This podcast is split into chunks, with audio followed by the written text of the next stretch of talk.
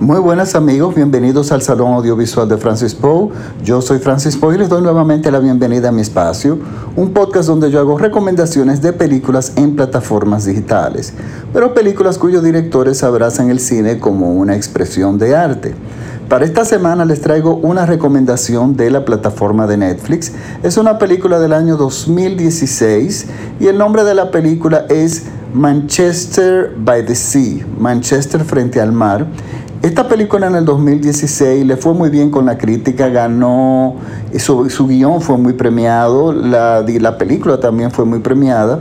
Y es una película que está dirigida y escrita por Kenneth Lonergan y protagonizada por eh, Casey Affleck, eh, Ben O'Brien, Kyle Chandler, entre otros actores. Pero él es realmente el verdadero protagonista de nuestra película.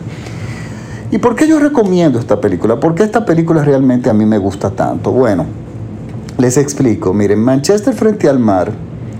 Eh, de hecho, este, este, este director se dio a conocer primero como guionista. Él hizo el guion, el guion de películas importantes como Gangs of New York, aquella película de Martin Scorsese que fue muy premiada. Y luego él hizo eh, una película dirigida por él mismo y escrita también por él que se llamó Cuenta conmigo. Eh, y, y, esa película le fue muy bien en festivales así como Sundance. Evidentemente, esa, la crítica y, y lo aplaudida que fue la película lo llevó a hacer esta película. Miren, Manchester frente mar nos cuenta, me gusta muchísimo el guion porque nuestro protagonista es una película, es una persona con que el espectador eh, es difícil que conecte porque no lo entiende. Uno cuando nosotros vemos a esta persona, en, en el inicio de la película, notamos que nuestro protagonista es una persona extremadamente fría, es un joven muy atractivo, que trabaja como superintendente de un edificio, o sea, el que da, se encarga del mantenimiento, pero que rápidamente nos damos cuenta que tiene muy pocas herramientas para comunicarse. De hecho, evita comunicarse con la gente.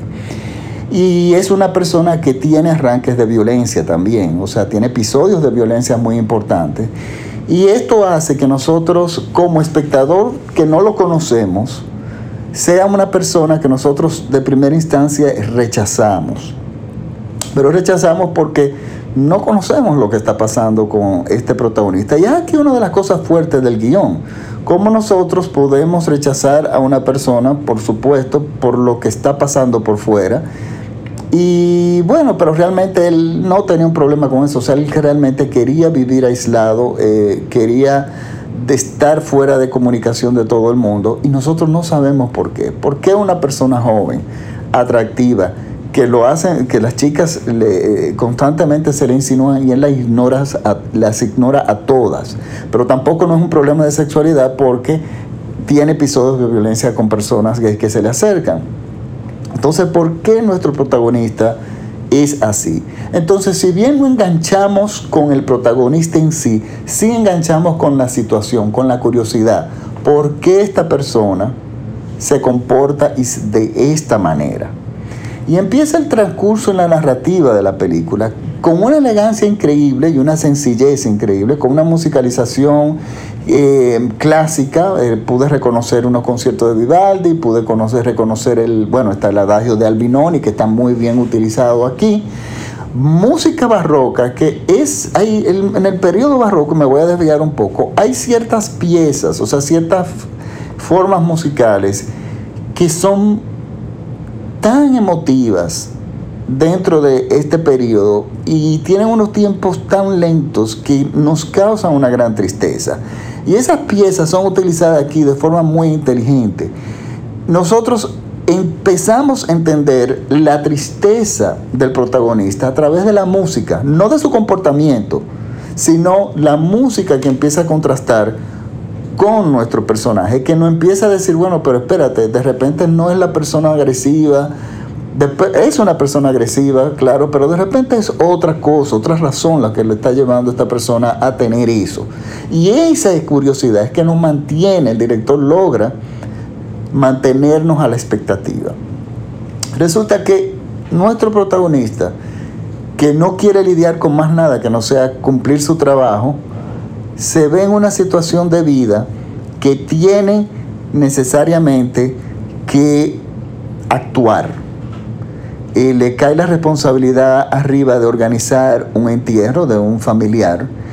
Y todo el mundo sabe que un velorio, un funeral es algo muy duro para cualquier persona, porque primero es un, un, asunto muy burocrático, segundo, tienes que lidiar con la parte emocional de la familia, entonces hay un aspecto económico, o sea, son muchas cosas que una persona tiene que enfrentar.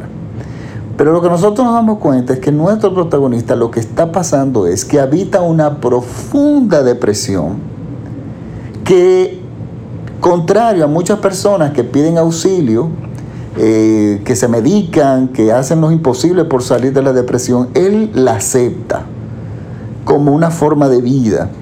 Y, pero resulta que nos damos cuenta que en su pasado él no era así, era todo lo contrario, una persona amorosa, una persona expresiva, una persona cariñosa, pero su pasado se va desmenuzando poco a poco y se nos, da, se nos va dejando caer en el camino.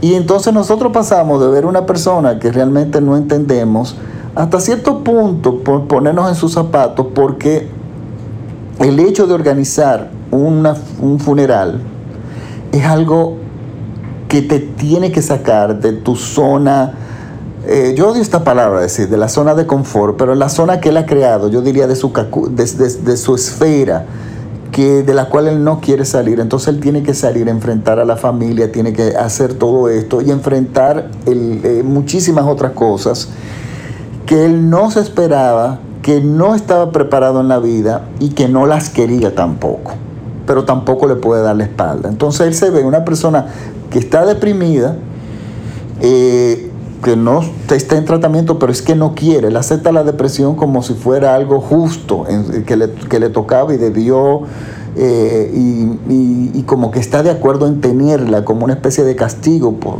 X errores que él pudo haber cometido en el pasado. Pues resulta que él tiene que enfrentar a todo eso. Y en esta situación del funeral él tiene que eh, mantener, o bueno, mantener no, eh, reconectar una relación con su sobrino, el hijo de su hermano, un adolescente de 16 años. Entonces sabemos cómo un adolescente que requiere mucha atención, que es una persona eh, como cualquier otro adolescente, entonces tiene que aparte de lidiar con toda la funeraria, tiene que lidiar con este adolescente. Y él no quiere lidiar con este adolescente, no tiene energía ni siquiera para lidiar con él, para entonces tener que extenderse y tener que lidiar con otra persona. Señores, estamos frente a una película de cine serio, una película que para mí tiene un valor cinematográfico muy bueno y tiene una narrativa elegante, sencilla, un guion impecable. Y déjeme decirle que Casey Affleck está perfecto en este papel. Michelle Williams está, trabaja ahí también, ella está muy bien pero ella más bien es un papel secundario, nuestro verdadero protagonista es Casey Affleck y él comunica muy bien. Y es que este director, al ser guionista, definitivamente sabe acomodar las palabras, las situaciones a, su protagonista, al protagonista que él eligió. Y lo que entrega eh, Casey Affleck como eh, eh, de actuación es realmente algo maravilloso. La película tuvo una nominación al Oscar estuvo nominada, bueno, le fue en premios mucho más importantes, pero eh, ganó Crazy Affleck como mejor actor, muy merecido, y ganó mejor guion. Eh, Kenneth Lonergan estuvo nominada también a mejor película del año. Eh, estuvo ah, nominada a mejor actor secundario Lucas Hedges, que está muy bien. Michelle Williams en papel secundario, que también está muy bien y el director estuvo nominado como mejor director, pero ganó como guionista, el cual yo considero que es una película realmente muy bien dirigida. Eh, por lo tanto, es mi recomendación de la semana. Miren, es cine serio y es un cine que a mí me gusta ver, es un cine que tiene una belleza visual, la banda sonora es muy cuidada, es una película delicada, sería la palabra que yo utilizaría. Por lo tanto, es mi recomendación de la semana. Eh, por favor, les pido disculpas porque este podcast lo subí extremadamente tarde, pero Tuve problemas tecnológicos combinados a que, bueno, hay una situación política en el país donde los ciudadanos estamos marchando y estamos invirtiendo mucho de nuestro tiempo en eso y bueno, eso un poco me sacó, me ha sacado de ritmo de esta situación. Bueno, eh, muchísimas, les recuerdo que este programa es escuchado por todo México vía radiola.com.mx. Un saludo grande a todos mis seguidores en México, que ha aumentado mi audiencia y gracias también a, la, a mi equipo allá, a mis colegas de radiola.com. Les recuerdo que me pueden seguir en mis redes, especialmente en Facebook, aunque no es una red que está de moda, pero en Facebook es que yo puedo colocar mucha información que otras eh, redes no me permiten. En Instagram estoy como arroba Francis y, arroba, y, al igual que en Twitter como arroba Francis. Ahí se mezcla todo, desde cine hasta mi vida personal. Pero bueno, no, he decidido no, no crear cuentas eh, separadas para eso. Pero sí en Facebook me pueden encontrar como el Salón Audiovisual de Francis Poe. Recuerden que estos podcasts son gratis. Si les gustan, por favor, compártenlo. Compártanlo. Estamos disponibles en, Apple Podcasts, en iTunes, eh, perdón, en Spotify, en TuneIn, en SoundCloud, bueno, prácticamente en todas las plataformas eh, del momento. Y nada, me despido ahora y muchísimas gracias por la sintonía. Chao.